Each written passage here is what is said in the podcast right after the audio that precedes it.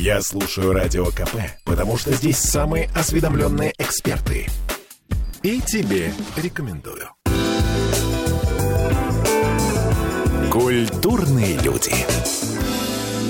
В студии радио «Комсомольская правда». Игорь Корнелюк. Для тех, кто в танке. Композитор, певец, заслуженный деятель искусств Российской Федерации, член Союза композиторов и Союза кинематографистов России, Советский Союз, как это было принято говорить не так давно. Игорь, здравствуйте. Добрый вечер. Слушайте, ну наша сегодняшняя идея встречи прежде всего посвящена предстоящему вашему дню рождения – который вы отмечаете в Петербурге, 16 января. Мы говорим, сколько вам лет? или не Ноября. Ноября. А я сказала? И вы сказали января. А это у меня, потому что января. Да, А. 16 ноября. А, Мы говорим, сколько вам лет? Конечно, говорим, я этого не скрываю. 61. Один будет, еще пока 60. Будет 61 год. С ума сойти. Кто бы мог сказать? Где вы отмечаете, на какой площадке э, свой день рождения? Э, Тинькофф Арена, она сейчас как-то иначе стала называться. но я- М1 я вижу, да. Да, вот я, я новое название запомнить не могу, по, по старинке называю Тинькофф Арена. Просто в прошлом году, э, когда был, э, было 60 ровно, вот я сделал такой юбилейный концерт, необычный, э, в каком смысле необычный, на сцене было 250 человек, симфонический оркестр, хор, мы играли всякую фрагменты музыки из кино, а потом второе отделение я пел песни прямо под, под это же сопровождение, под оркестр, под хор. Все как-то было очень необычно. Ну, и Я на так диком понимаю, ярлыке. что та- та- там был IP э, оркестра, да? Это Игорь Пономаренко Да, оркестр, да. это наш частый гость, наши слушатели его знают прекрасно и любят.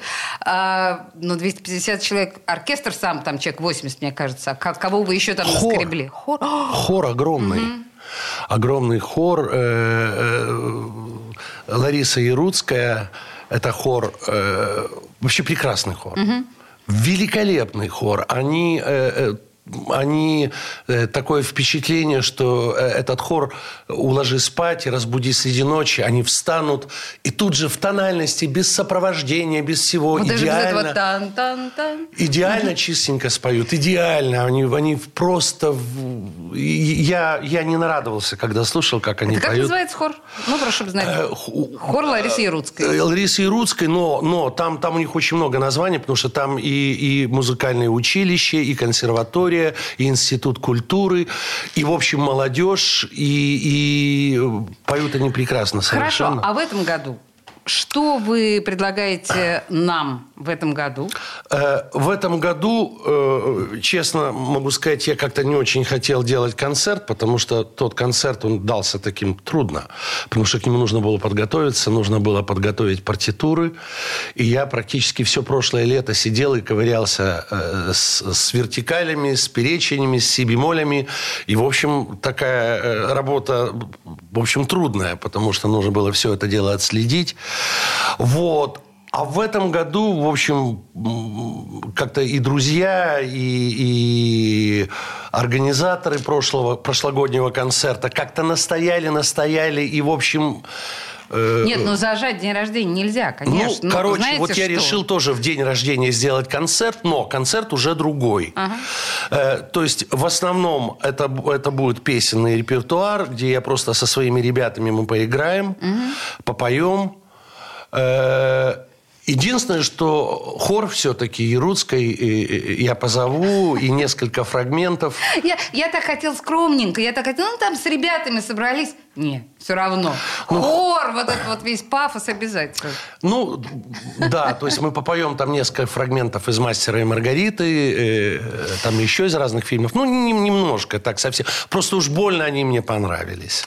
Окей, значит, это будет 16 ноября на М1, или как привыкли мы, на самом деле, называть эту площадку, на Тинькофф Арене. Все равно, ну, да, это вот для нас так называется эта площадка. Не привыкли пока к другому названию. Хорошо.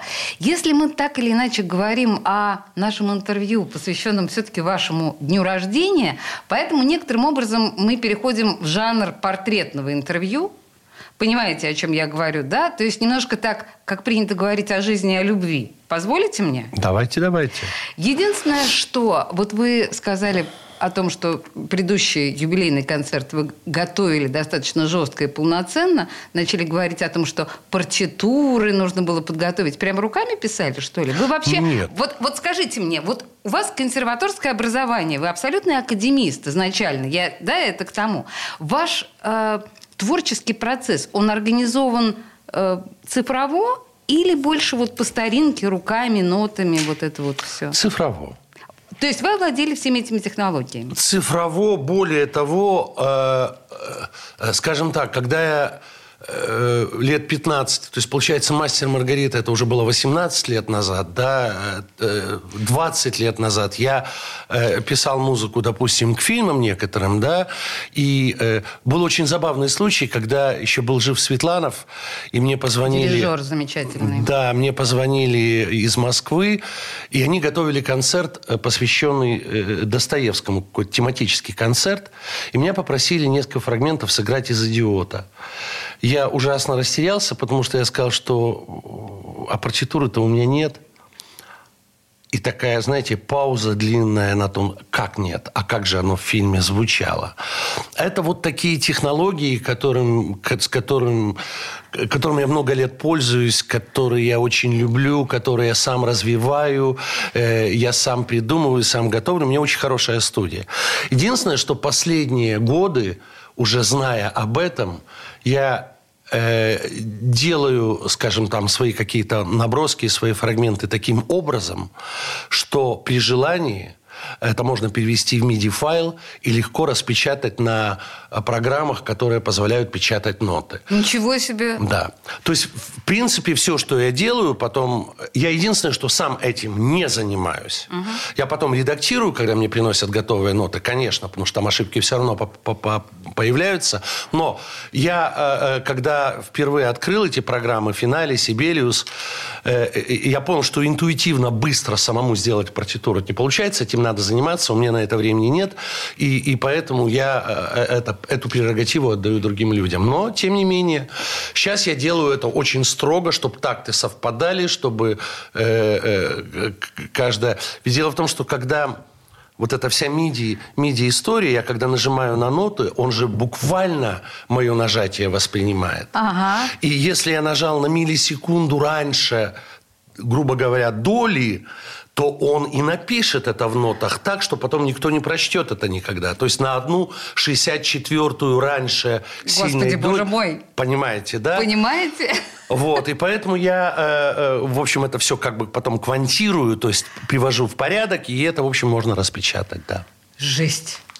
Вот оно, понимаете, большие композиторы, как работают сейчас над крупными произведениями. Слушайте, на самом деле, я вот э, когда готовилась к интервью с вами, я не очень понимала, как вас воспринимать прежде всего, как композитора-попсовика, автора хитов абсолютнейших, эстрадных, я не знаю, там, начиная от «Мальчик с девочкой дружил» и заканчивая там, ну, просто огромное количество вот этих вот хитяр или все-таки очень серьезного кинокомпозитора и композитора э, академиста, потому что и там, и там вы достаточно известны. Вы сами себя как воспринимаете? Композитор. Просто композитор. Просто композитор.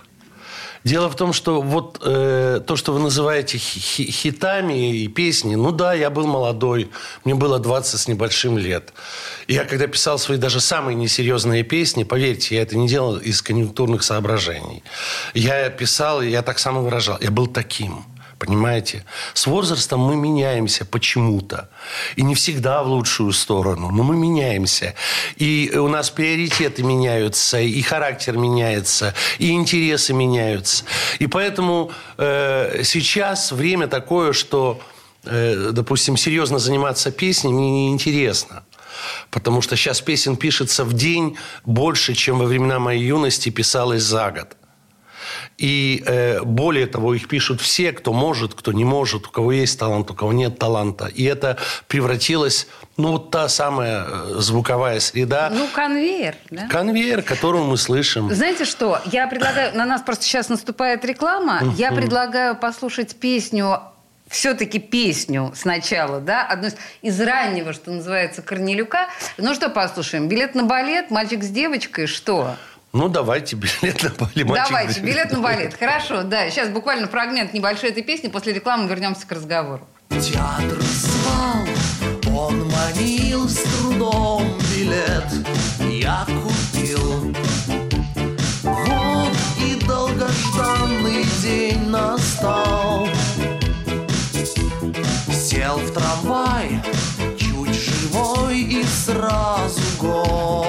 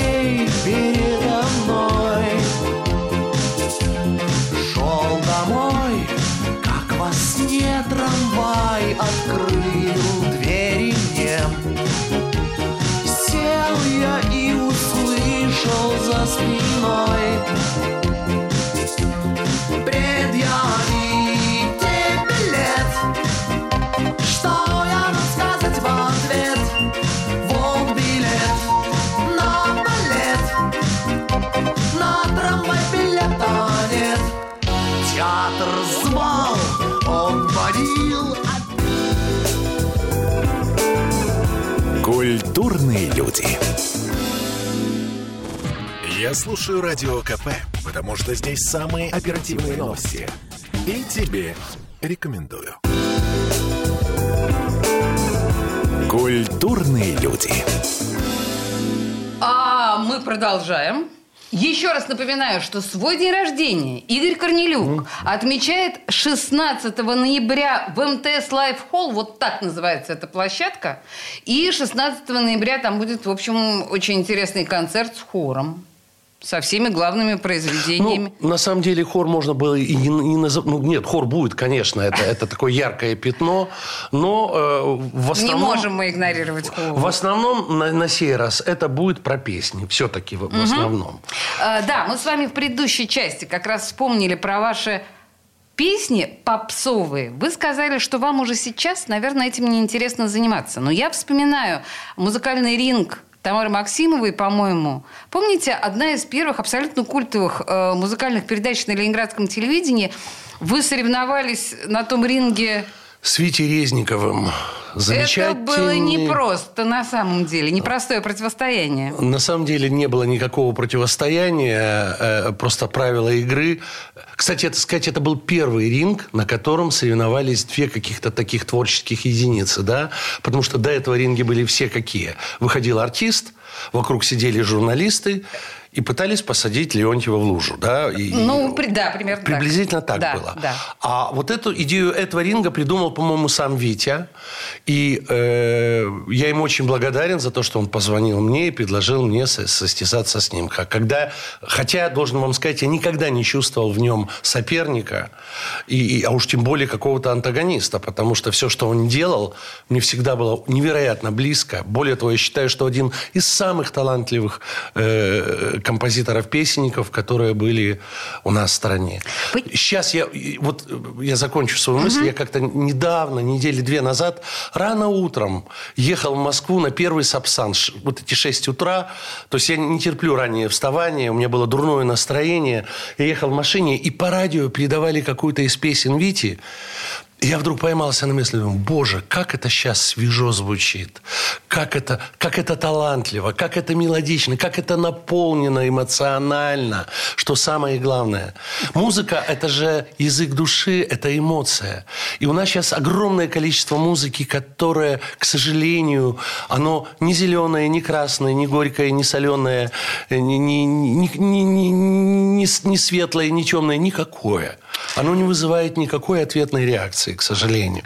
Я понимаю, о чем вы говорите, но здесь нужно еще, наверное, сказать, что тогда а, был, кажется, это было впервые, когда не какие-то вот попсовые исполнители, да, типа, я не знаю, э, того же самого, я не помню, Леонтьева назвали, да, или Филиппа Киркорова, а авторы.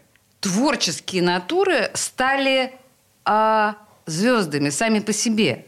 То есть и Резников, и вы композиторы, которые вдруг стали звездами. Мне кажется, до этого таких звезд-композиторов не было. Или мне показалось? Вы знаете, я где-то за год до этого ринга э, ездил в Москву периодически. Я тогда писал песни, э, делал аранжировки, записывал их, привозил в Москву э, на центральное телевидение, тогда это называлось, музыкальную редакцию приходил, я ставил эти песни, народ слушал, говорит, ой, как как талантливо, говорили мне. А кто автор? Значит, я краснел немножко, говорил, я вообще написал.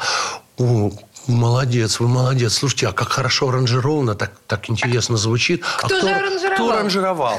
Я уже становился еще более красным, говорил, что вообще-то это я. А, ну, какой вы молодец, говорили мне, какой вы молодец. А кто поет? Тут я уже пунцовый стою, пою тоже я. В общем, на меня выливали много-много ведер э, масла э, и, комплиментов, и говорили приятные вещи, но дело не шло, потому что там была такая жесткая система, и не пускали. Я тогда махнул рукой, ну ладно, ну нет так нет. Ну, господи, ну не буду я писать эти песни. Буду я, в конце концов, академист, как вы сказали, да? Да, буду, да, да, Буду да. писать какую-то другую музыку. И тут мне позвонил Витя Резников, и состоялся этот музыкальный ринг. И этот ринг, он просто прорвал вот эту самую плотину. Это был тем резонатором, э, который э, вдруг мне после этого ринга стал пропуск везде. И поэтому я очень благодарен э, этой программе. С нее все началось. А можно ли мне спросить вас, или это личное, а, вы говорите, что... пе- А вы давно писали песни? Вот последний раз. Вы когда писали песни? Вы забросили это или все-таки делаете это Ну, периодически? я это делаю с оказией. Например, если в кино нужна песня, я ее пишу. Э, В кадре или за кадром. Э, Сейчас, э, вот конкретно этот год, весь этот год, я работаю над очень интересным проектом. Это «Фауст». Э, Это мюзикл. Фауст, Гёте, мюзикл. Да. Так. Я долго не хотел... э, Правда, я всегда говорил, что есть один плохой жанр. Знаете, как говорят, нет плохих жанров, есть плохая музыка, да? Есть один плохой жанр, говорил я всегда, и сейчас отчасти говорю, тоже говорю. Это мюзикл. Я не люблю мюзикл. Да ладно? Потом- да. И, ну, короче, а тут так сложились звезды. Все-таки я решился на это дело, потому что мне э, интересный сценарий. Конечно, от Гёте там мало что осталось, но, конечно, фабула, фабула основная, она присутствует. И мне понравился масштаб этой темы. И э, А кто, кто ваши соавторы и где это все будет поставлено? это будет поставлено в театре ЛДМ. Life Dedication to Musical. Жизнь, посвященная мюзиклу. И э, сейчас, вот конкретно сегодня я приехал, я делаю последний номер. То есть там система... Такая, музыка там будет звучать все время. От начала спектакля до самого конца. Ни на минуту не прекращаясь. Э, но э, вся эта конструкция, она так хитро устроена, она разбивается на 22 номера. Вот я сейчас делаю последний. Э, он финал, он же эпилог, э, которым будет заканчиваться спектакль. Э, э, Номера большие. Есть номера по 9 минут, по 7 минут. Вот в основном такой масштаб. И, и конечно, все-таки, да, Бог, Мефистофель, Фауст, продать душу дьявола, Маргарита, любовь. Там в общем, тема большая. И она потребовала, почему большие формы такие получаются, потому что когда крупная история, о ней нельзя рассказать Камерно. камерно и мелко, да. И, и- и, э, вот я не знаю, я пытаюсь ответить на ваш вопрос. Да, там есть песни. Ну, ну И как- там есть- какие представляете, песни? Мюзик. Это вообще на оперу, по-моему, на огромную оперу канает. Извините, продолжайте. Наверное. На- Нет, там есть, конечно, и оперные, так, я имею в виду по колориту, по характеру, по, по, по фактуре. И по масштабу. По масштабу. Ага. Есть оперные такие э, э, истории. Есть несколько таких э, э, номеров, ну, то, что называется комических, да, как, которые как бы разбавляют всю эту историю. Там есть просто такие специфические персонажи. Э, Поэтому, да, там есть песни. И мне было интересно их писать. Но э, просто так э, э, сидеть, писать песню ради песни как-то стало менее интересно.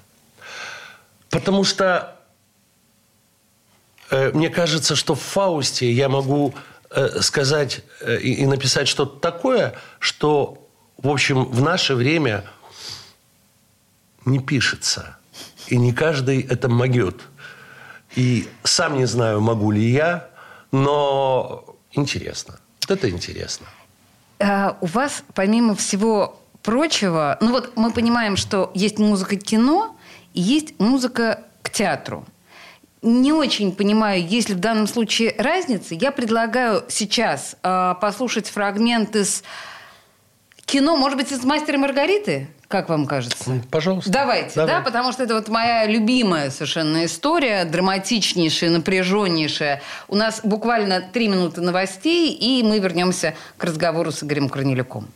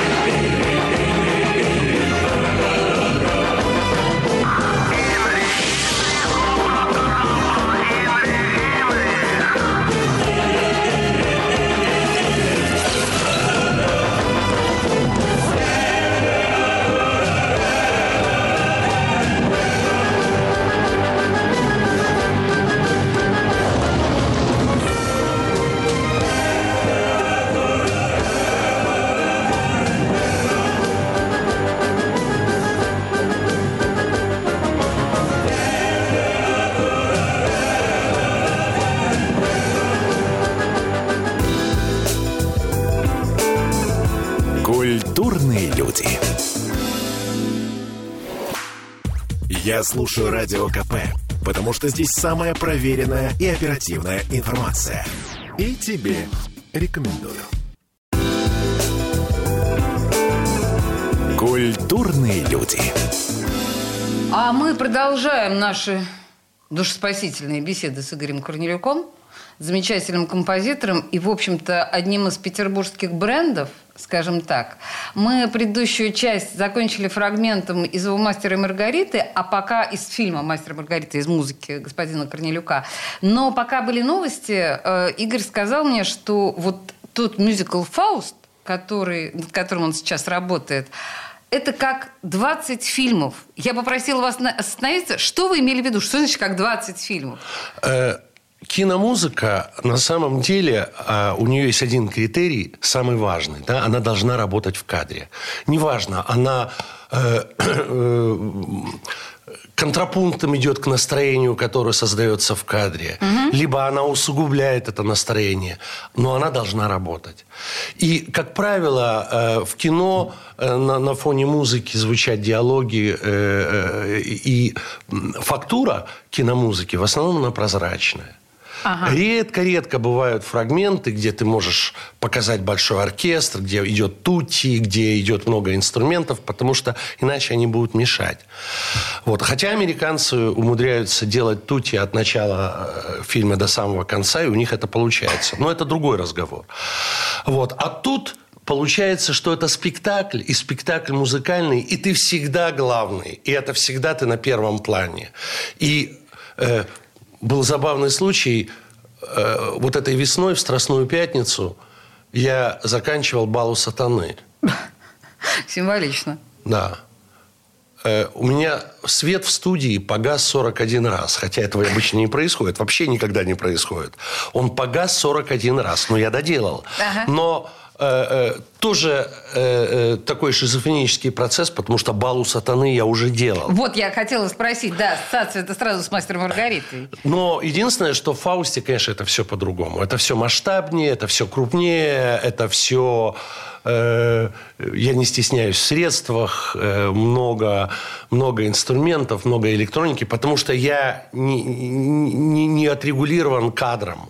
Понимаете? Да. Мне всегда казалось, что в кино, знаете, как мои первые, я помню, были опыты. Я когда работал над бандитским Петербургом, я помню, сделал этюд, там как раз бандитские разборки. У меня там грохотали литавры, там было черт че что, оркестр, тромбоны ревели. И я ставлю в кадр и понимаю, что все это избыточно. Это И вам говорят, надо. так, так, а ну-ка приберите там вот это, это ваше все, да? У вас музыка не главный герой И здесь. выясняется, что иногда а, одинокая флейта – это гораздо страшнее, чем огромный-огромный оркестр. Вот. И э, получается, что в Фаусте все, что называется, нужно делать на чистовую, да, потому что каждый, каждый номер, каждый выход – ты главный. Ты главный. И, и поэтому это нужно делать очень... Знаете, это мне напоминает мозаику, которая э, там в Исаакиевском соборе, да, когда подходишь, смотришь, из чего это состоит, вот эти кусочки маленькие. Отходишь назад и видишь целиком вот эту картину. Вот приблизительно так оно и происходит, потому что это, это очень, очень такая э, мелкая, скрупулезная, очень такая ювелирная работа, и в то же время все очень крупно. Вот как хотите, так и понимаете. А когда- Очень тяжело, Да, очень тяжело. Я уже поняла, что тяжело. А когда мы примерно это сможем увидеть? Я думаю, в Есть будущем какие-то году. сроки? Я думаю, в будущем году, да, потому что вот я сейчас э, закончу э, последний номер, э, там мне еще поэты э, э, подгоняют свои материалы. И, Там их несколько, что ли? Да. И будем, будем приступать потихонечку к репетициям. То есть постепенно, постепенно. Ну, там еще работы у меня хватит. Еще Слушайте, хватит. ну вот вы до того, как начали рассказывать о Фаусте, вы говорили, что есть плохой... Для вас был плохой жанр мюзикл. Теперь выясняется, что это самый захватывающий жанр, в котором можно Вы работать. понимаете, какая штука? Обычный мюзикл, да, это просто люди пишут набор песен и, и, и ставят их в спектакль. Причем они в спектакле звучат в самое неподходящее время, как правило. И, э, Говорили, говорили нормально, и вдруг запели. Чего да, запели? чего не запели? Мне, мне объясняют, ну как же? Герои настолько переполняют эмоции и чувства, что об этом сказать он не может. Он об этом может только спеть. Так вот, вот как бы вот этой, вот этой переполненности чувств я почти ни в одном мюзикле никогда не замечал. Вот. И, э, ну, в общем... Я это к чему спрашиваю-то? А как вы думаете? С другой стороны, после масштаба Фауста мало что может эм, сопоставиться э, именно, да, по масштабам. Но как вы думаете, вы можете продолжить в этом жанре еще работать мюзикльном? Или, Ой, или... не знаю. Я, у меня был месяц назад, у меня был кризис. э, страшный кризис от дикой усталости. Я сказал домашним, все, вот я сейчас закончу и никогда больше ни за что подобное не возьмусь. Потому что, ну уж больно много работы. Очень невероятно тяжело. много работы. То есть э, такое количество музыки, ну не дел... Все равно, знаете, с ним... э, Я работаю практически, ну вот год, да? Уже год. Год. Но, э, в принципе, я считаю, что это быстро. Почему? Потому что, э, как говорил Владислав Александрович Успенский, с материалом надо переспать. С ним Сан надо Саныч Успенский прожить. – это учитель господина Корнелюка в консерватории, Консерватория, да, да. и мастер. Действительно, с материалом нужно прожить, его нужно осмыслить, его нужно понять. Особенно, если он крупный.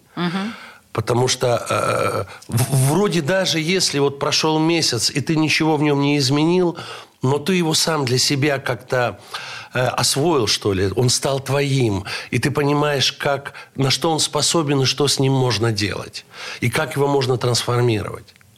Слушайте, Кстати, чем ярче материал, тем меньше он подвергается усилиям со стороны композитора в смысле что-то с ним сделать, как-то видео изменить. потому что просто не изменяется, Он просто не, не, изменяет, поддается. не поддается.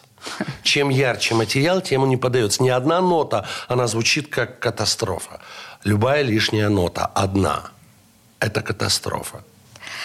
А, ну, на самом деле, вы заинтриговали невероятно. Я так понимаю, что мы не можем, да, сейчас проиллюстрировать никаким фрагментом. А нечего еще, нет, Еще не- пока- нечего показать. Да, к сожалению. Но, значит, вот мы прям в интриге ждем, естественно, Фауста от Кранилюка. Но я просто хочу сказать, что вы, когда мы говорили именно об этом мюзикле, вы так немножко преуменьшили историю с киномузыкой вашей. А я хочу сказать, что большинство композиторов, которые сейчас иллюстрируют кинофильмы. Они делают вот то, о чем вы говорите, да? Вот эту фоновую прозрачную фактуру, такую не выделяться, не замечать, не, ну, не, не педалировать и не заграждать э, актеров. Тем, тем не менее, все ваши музыкальные штуки, они все на слуху, они же все запоминаются публике. Поэтому нельзя сказать, что вы такой скромняга, кинокомпозитор-то нет.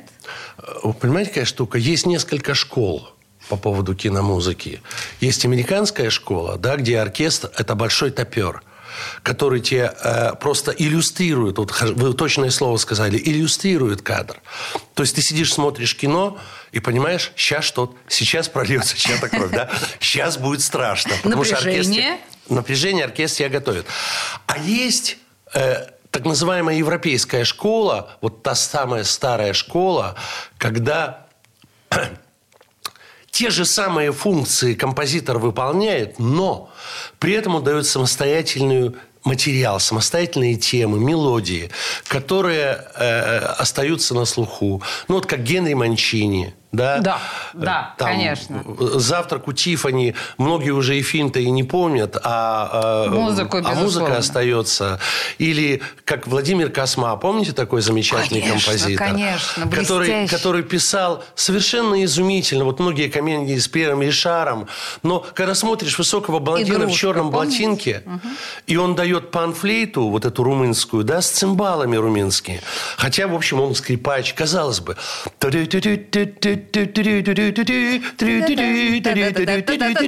При чем здесь эта панфлейта? А не при чем. А потому что кайф. А потому что, ну, вот так это классно. Или помните, там была любовная сцена? Любовная сцена с этой очаровательной блондинкой. да, да, да, да, да. Цимбали играли так. Трям, трям-пам, трам-пам, трам-пам. Это лирика вместо лирики. И флейта играет. пра па па па па па па па па па Слушайте, мы на самом деле в Космо уходим, а это совершенно неправильно. У нас в студии Игорь Корнелюк, у которого 16 ноября концерт, его день рождения на площадке МТС Live Hall. А как иллюстрация кинематографического дара Корнелюка я предлагаю вспомнить нашу с вами любимую песню, которую мы постоянно ставим в эфир, из фильма «Бандитский Петербург».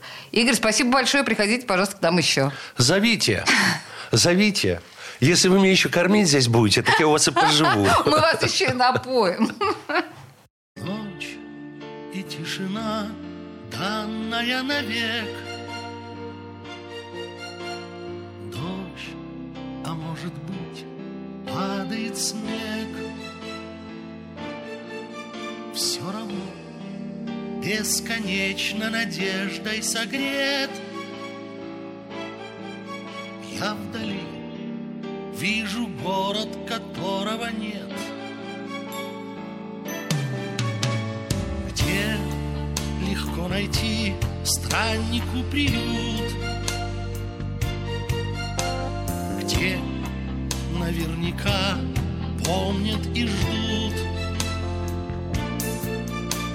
за днем, то теряя, то путая след.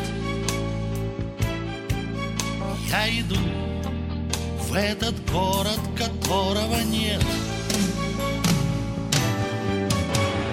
Там для меня горит очаг, как вечный знак забытых